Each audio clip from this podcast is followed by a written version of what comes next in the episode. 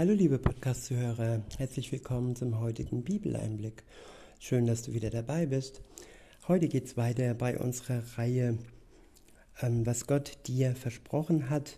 Es ist eine Zusammen Zusammentragung von ähm, Verheißungen, Versprechen Gottes für all die, welche mit ihm unterwegs sind.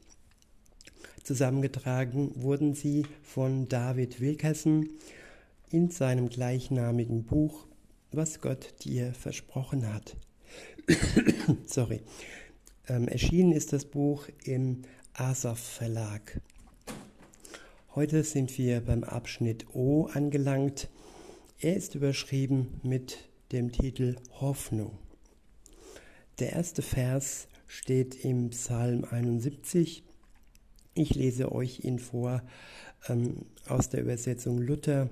Es ist der Vers 5 Dort heißt es, denn du bist meine Zuversicht, Herr, mein Gott, meine Hoffnung, von meiner Jugend an. Ich wiederhole, denn du bist meine Zuversicht, Herr, mein Gott, meine Hoffnung von meiner Jugend an. Ja, Gott macht uns zuversichtlich. Er gibt uns Mut, für den nächsten Tag. Und er ist unsere Hoffnung, eine beständige, eine lebendige Hoffnung. Nicht nur ein Abwägen, sondern eine Gewissheit, dass das, was er uns versprochen hat, eintreffen wird. So wie all das, was er schon versprochen hat, zum Teil eingetroffen ist. Jesus wurde durch die Propheten äh, angekündigt. Und Jesus kam in der Welt, nachdem er schon im Alten Testament angekündigt und ja, den Menschen versprochen wurde. Der nächste Vers steht im Psalm 34, im 23, es ist der Vers 23. Ich verwende die Übersetzung Hoffnung für alle. Dort heißt es, doch der Herr erlöst alle, die ihm von Herzen dienen. Niemand, der bei ihm Zuflucht sucht, muss sein Strafgericht fürchten. Ich wiederhole, doch der Herr erlöst alle, die ihm von Herzen dienen. Niemand, der bei ihm Zuflucht sucht, muss sein Strafgericht fürchten. Ja, alle Menschen, die nicht ähm, von Gott auf der Flucht sind, von ihm sich wegbewegen, ihn nicht kennenlernen wollen, sondern die bei ihm Zuflucht suchen, ja, denen schenkt er Hoffnung. Und die reinigt er von ihrer Schuld. So rein wie Jesus war ohne Schuld, so macht der Geist Gottes durch unseren Glauben an ihn ebenfalls rein, so dass wir bestehen können vor Gott. Wenn wir bei ihm Zuflucht suchen, werden wir nicht dem Strafgericht ja unterstellt. Dann sind wir befreit und freigesprochen von dem Todesurteil, das jeden Menschen trifft, wenn er nicht Zuflucht bei Gott sucht. Weiter heißt es, beziehungsweise der nächste Vers steht im Buch Hiob im elften Kapitel. Es ist der Vers 18. Ich verwende die Übersetzung revidierte Elberfelder. Dort steht, und, und du wirst Vertrauen fassen, weil es Hoffnung gibt. Und du wirst Ausschau halten in Sicherheit dich niederlegen. Ich wiederhole, und du wirst Vertrauen fassen, weil es Hoffnung gibt. Und du wirst Ausschau halten, in Sicherheit dich niederlegen. Ja, Vertrauen fassen in Gott, weil er die Hoffnung ist, weil es Hoffnung durch ihn gibt. Wenn wir nach ihm Ausschau halten, dann sind wir bei ihm in Sicherheit. Dann können wir uns in Sicherheit niederlegen. Der nächste Vers steht im Psalm 33. Es ist der Vers 18 und 19. Ich ver verwende die Übersetzung Luther. Dort steht, siehe, des Herrn Auge achtet auf alle, die ihn fürchten, die auf seine Güte hoffen, dass er sie errette vom Tod und sie am Leben erhalte in Hungersnot. Ich wiederhole.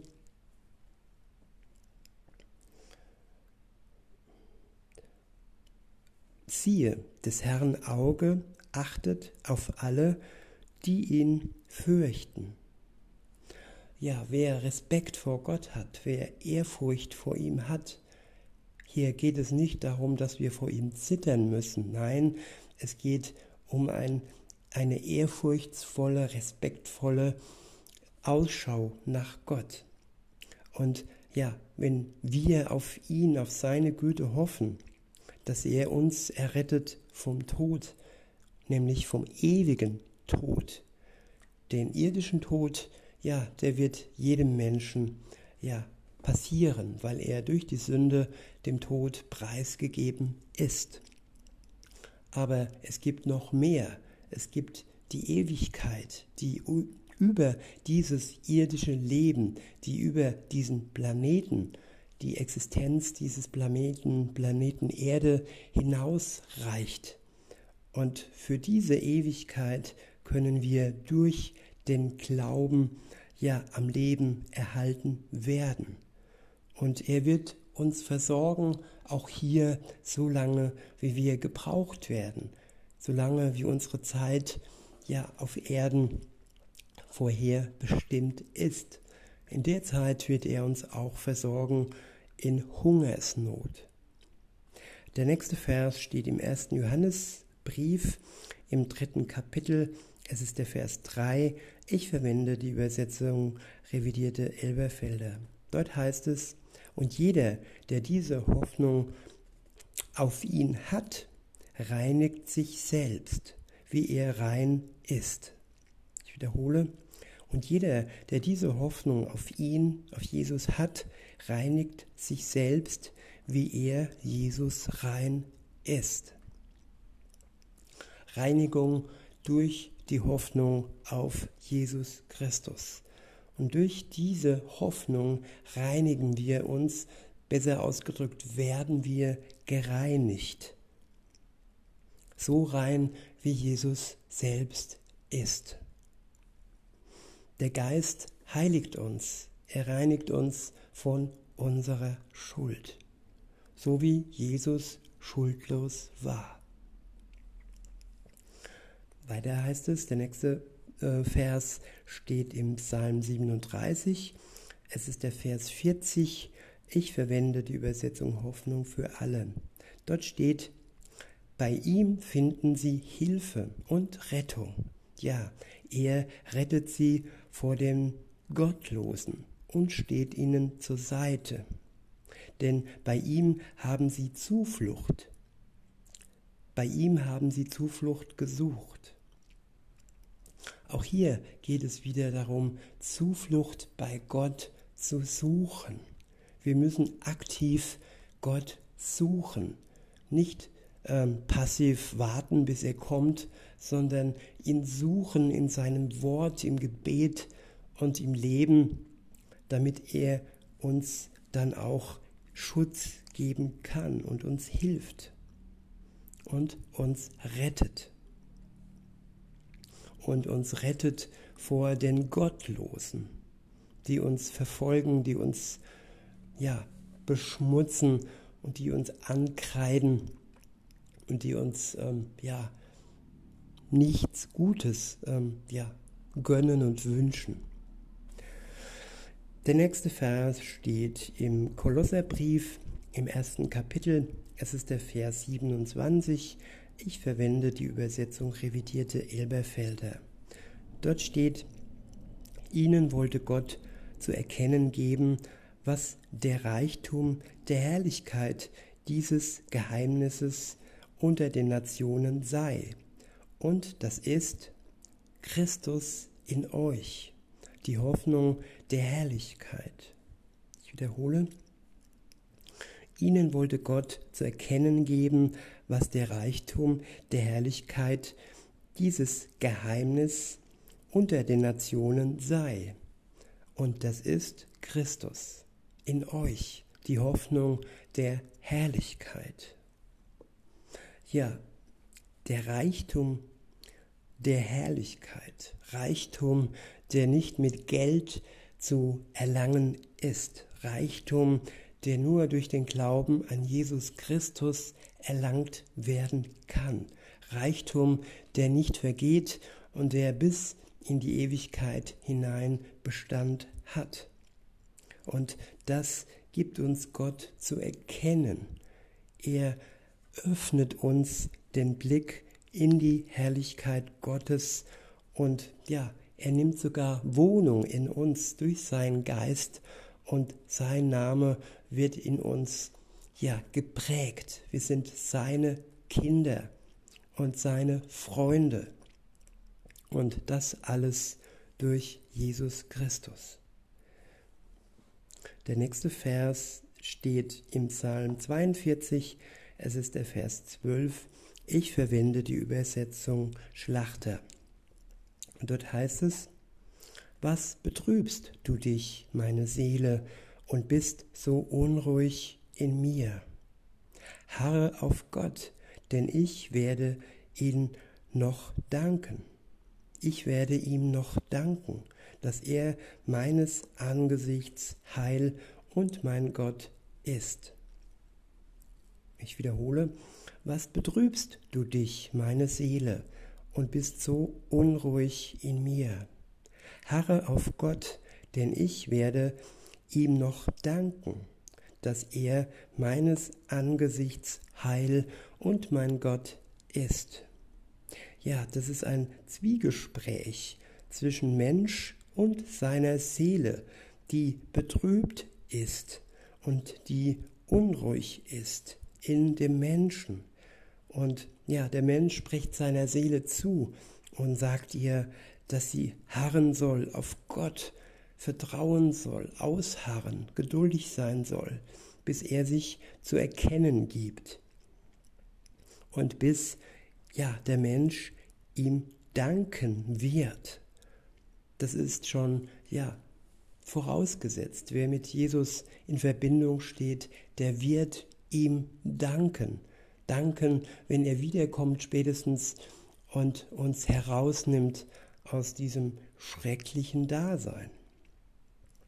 Und bis dahin nimmt er Wohnung und tröstet uns, gibt uns Kraft, gibt uns Liebe für diese Zeit, bis er wiederkommt. Und er ist unser Heil, er ist unser Gott. Die nächsten Verse stehen im Hebräerbrief im sechsten Kapitel. Es sind die Verse 18 und 19. Ich verwende die Übersetzung Luther. Dort heißt es, so, sollen, so sollten wir durch zwei Zusagen, die nicht wanken, denn es ist unmöglich, dass Gott lügt, einen starken Trost haben, die wir unsere Zuflucht dazu genommen haben. Festzuhalten an der angebotenen Hoffnung. Diese haben wir als einen sicheren und festen Anker unserer Seele, der auch hineinreicht bis in das Innere hinter dem Vorhang. Ich wiederhole, so sollen wir doch, so sollen wir durch zwei Zusagen, die nicht wanken, denn es ist unmöglich, dass Gott lügt, einen starken Trost haben, die wir unsere Zuflucht dazu genommen haben, festzuhalten an der angebotenen Hoffnung. Ja, an der angebotenen Hoffnung festhalten. Es ist eine beständige Hoffnung, die uns Anker ist, Anker für unsere Seele, die unruhig ist. und Anker, der hineinreicht bis in das Innere, hinter dem Vorhang, hinter dem, ja, der es verbirgt. Und Gott macht es offenbar. Er zerreißt den Vorhang und ja, offenbart uns das Geheimnis seiner Herrlichkeit, das uns Jesus Christus ja gebracht hat. Der nächste Vers steht im Psalm 31. Es ist der Vers 25. Ich verwende die Übersetzung revidierte Elberfelder. Dort heißt es, Seid stark und euer Herz fasse Mut, alle, die ihr auf den Herrn harrt. Ich wiederhole, seid stark und euer Herz fasse Mut, alle, die ihr auf den Herrn harrt. Stärke, die wir von Gott bekommen und Mut, den wir von Gott bekommen. Ja, wir, die auf den Herrn harren. Der nächste Vers steht im zweiten Timotheusbrief im ersten Kapitel. Es ist der Vers 12. Ich verwende die Übersetzung Hoffnung für alle. Dort heißt es, denn ich weiß genau, an wen ich glaube. Und ich bin ganz sicher, dass Gott mich und all das, was er mir anvertraut hat, bis zum Tag seines Kommens bewahren wird. Ich wiederhole, denn ich weiß genau, an wen ich glaube, und ich bin ganz sicher, dass Gott mich und all das, was er mir anvertraut hat, bis zum Tag seines Kommens bewahren wird. Gott bewahrt uns selbst und er bewahrt sein Wort, das uns anvertraut wurde durch Jesus Christus. Wenn wir an ihn glauben, dann können wir ganz sicher sein, dass Gott uns ja bewahrt bis zu dem Tag seines Kommens. Glaube ist nicht abwägen und unsicher sein. Glaube ist Sicherheit. Es ist unser Anker, der uns festhält im Sturm des Lebens. Der nächste Vers steht im Psalm 48. Es ist der Vers 15. Ich verwende die Übersetzung Schlachter. Dort heißt es, dass dieser Gott unser Gott ist immer und ewig. Er führt uns über den Tod hinweg. Ich wiederhole, dass dieser Gott unser Gott ist, immer und ewig.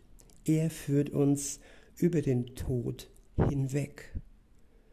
Ja, der Erste, der über den Tod hinweggeführt wurde, das war Jesus Christus.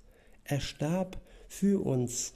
Er, ja, hat sich zu Tode quälen lassen und ist durch den Geist Gottes über den Tod hinweggegangen. Er ist auferstanden am dritten Tag. Und er war der Erste. Und wir können durch den Glauben, durch den gleichen Geist, der in uns wohnt, wenn wir mit Jesus unterwegs sind, den gleichen Weg gehen.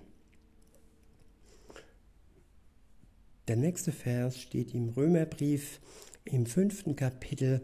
Es ist der Vers 5. Ich verwende die Übersetzung revidierte Elberfelder.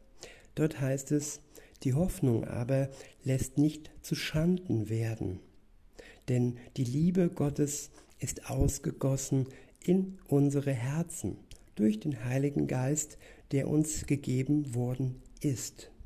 Ich wiederhole, die Hoffnung aber lässt nicht zu Schanden werden, denn die Liebe Gottes ist ausgegossen in unsere Herzen durch den Heiligen Geist, der uns gegeben worden ist.